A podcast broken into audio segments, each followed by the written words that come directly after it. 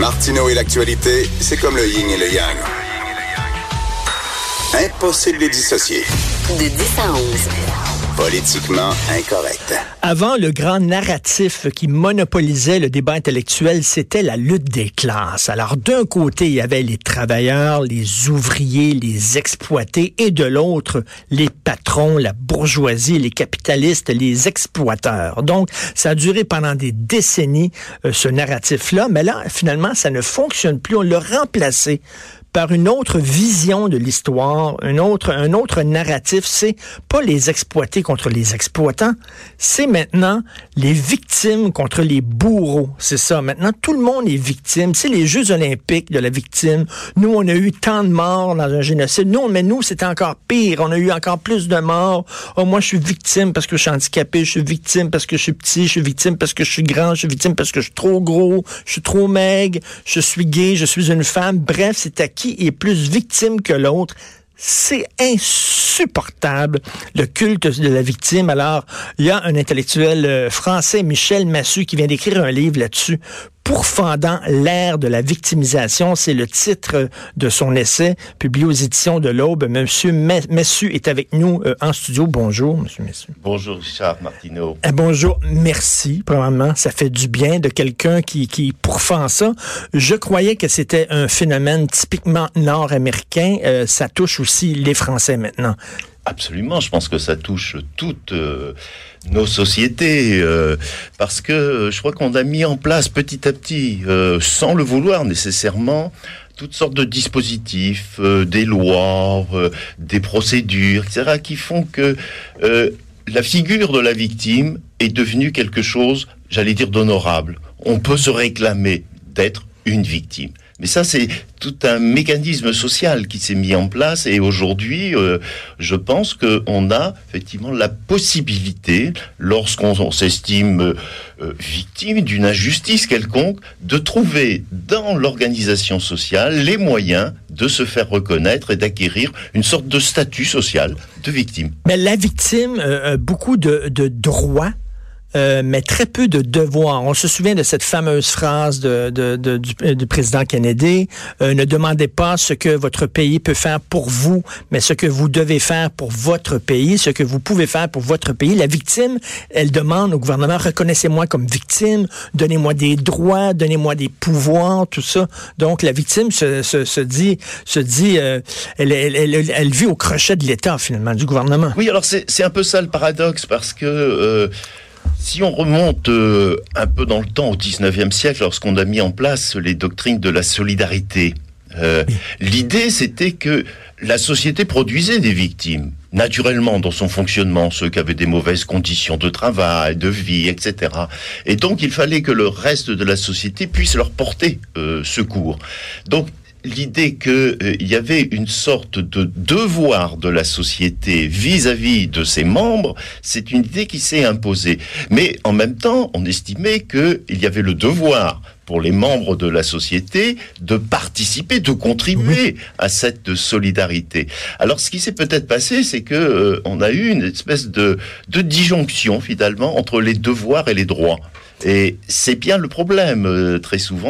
Et, un autre problème aussi, c'est que avant la victime voulait se sortir de son statut de victime. Avant la victime voulait s'en sortir. Aujourd'hui, on, on, a l'impression que la victime veut demeurer une victime à temps plein et pour toujours. Alors moi je crois que euh, oui, il y, a, quelque chose là qui tourne euh, autour de, de l'idée de, de, la victime, parce que c'est c'est même l'idée même de victime qui a changé, et c'est complètement transformé, c'est renversé. On est passé d'une d'une vision de la victime, bon, c'était celle qui n'avait pas eu de chance finalement, qui qui était au mauvais endroit au mauvais moment, il lui arrivait euh, un malheur, et donc bon, il fallait qu'elle l'assume, elle était passive, et elle pouvait pas sortir de cette situation, et petit à petit, je pense que à travers, alors c'est ce que j'essaie d'analyser dans le livre, à travers euh, toutes sortes de, processus historiques, on a été amené à pas valoriser, mais à, amener la, la, victime à avoir finalement, à avoir sur la victime en tout cas un regard beaucoup plus positif.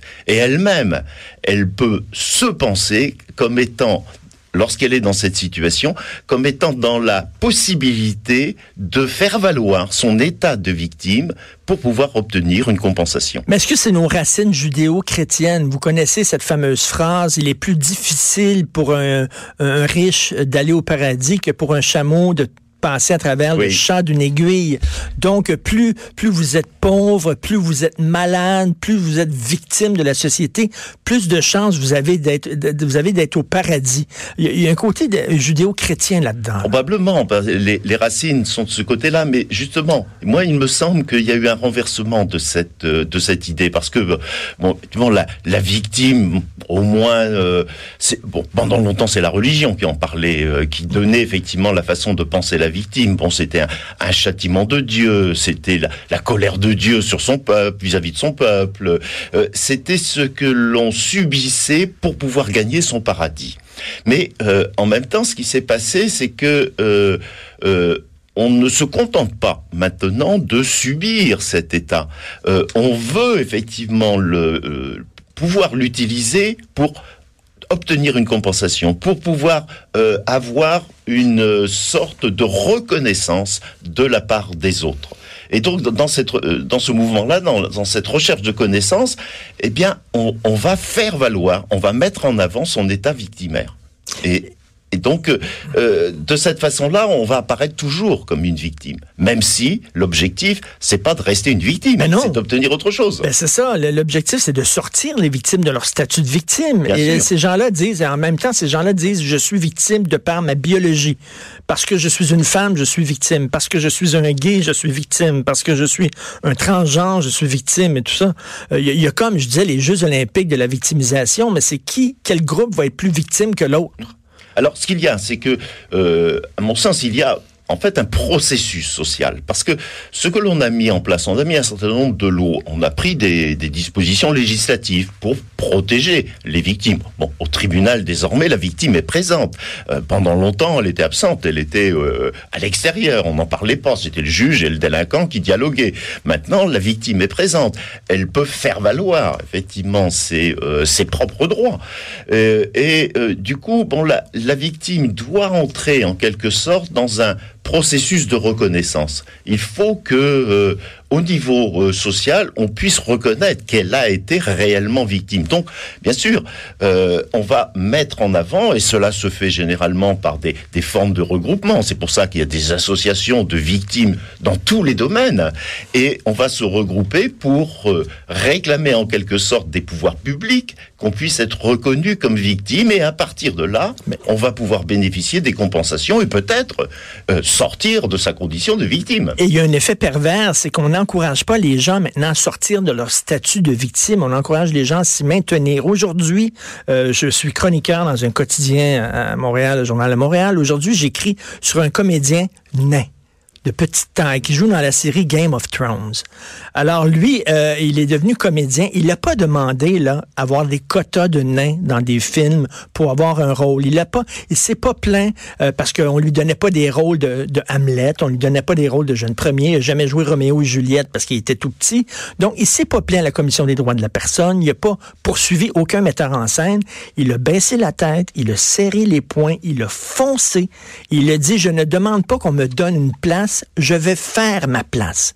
Et ce comédien-là, maintenant, est rendu un comédien connu à travers le monde grâce à sa résilience, grâce à son courage. Mais on dirait plutôt qu'applaudir ce genre de personne-là. Maintenant, non. On va applaudir la personne qui se complaît dans son statut de victime, qui demande des droits, qui se plaint à des commissions, que vous devez me faire une place, vous devez me reconnaître mon statut de victime c'est pas très bon, ça, pour une société, ça. Ben, nous sommes véritablement dans, dans, des sociétés qui donnent une grande place finalement à, à l'émotion. Euh, Lorsqu'on peut susciter la compassion, eh bien, effectivement, on, on va créer un, un, mouvement social en quelque sorte qui va participer du moins c'est ce qu'on recherche, ce qu'on attend, qui va pouvoir participer d'une transformation de la société. Donc on, ne pense pas seulement que les individus vont pouvoir triompher, on pense que lorsque les individus s'associent d'une façon ou d'une autre, ils vont peut-être pouvoir faire triompher leur cause, parce que derrière, on va créer une cause bien sûr, en général. Et il faut que cette cause puisse être reconnue euh, par les autres pour pouvoir obtenir une sorte de, euh, de statut nouveau dans euh, la société. Alors, je pense que c'est pour ça qu'on a des phénomènes qui sont des phénomènes collectifs, qui cherchent à regrouper les personnes, et ça se fait pour une bonne, bien souvent, euh, sur la base d'un fait victimaire. Ben oui, mais maltraité. L'enfer est pavé de, de bonnes de, de, bonnes intentions, comme on dit. Mais bon, lorsque vous êtes une femme, vous êtes victime de la misogynie, du patriarcat. Lorsque vous êtes une personne racisée, vous êtes victime du colonialisme de l'Occident. Lorsque vous êtes un gay, vous êtes victime de l'homophobie. Quand vous êtes un homme blanc hétérosexuel, vous êtes mal barré là. Ah oui. mais là, vous êtes, là, vous êtes le, le, le bourreau idéal oui, bien sûr, parce qu'on on construit effectivement, c'est c'est des représentations que l'on va euh, essayer de, euh, de faire valoir parce que euh, chacun va, va se trouver engagé finalement dans cette, dans, dans, dans cette procédure pour essayer de faire reconnaître son état euh, de victime. Et donc, on joue avec ce que l'on a, bien sûr. Euh, bon, si euh, on a effectivement un, un, trait caractéristique auquel on peut se raccrocher, parfois c'est c'est un trait qui est très antérieur dans l'histoire. Hein, donc, c'est ça peut paraître complètement euh, imaginaire, mythique, etc. Mais, c'est constitutif de l'identité de la personne. Et elle va estimer que... Euh, eh bien, c'est ça qui caractérise finalement son euh, son état. Et cette ce fait victimaire de l'histoire l'empêche d'être véritablement ce qu'elle est. Donc, elle va revendiquer la possibilité de faire qu'elle va recevoir un traitement particulier pour compenser euh, cet euh, fait euh, victimaire. On veut refaire l'histoire aussi. On, on, rend les gens responsables de crimes qui ont été commis par leurs grands-parents.